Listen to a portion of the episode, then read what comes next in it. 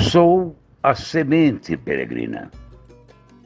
Um belo dia entrei em estado de dormência e acordei com um pesadelo horrível. Sonhei que o planeta Terra havia ficado estéril.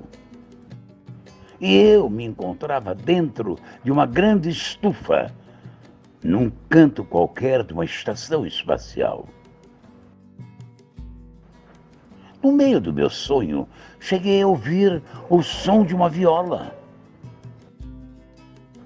Senti naquele momento uma grande dor e chorei de saudades da terra. Acordei encharcada pelas lágrimas doloridas.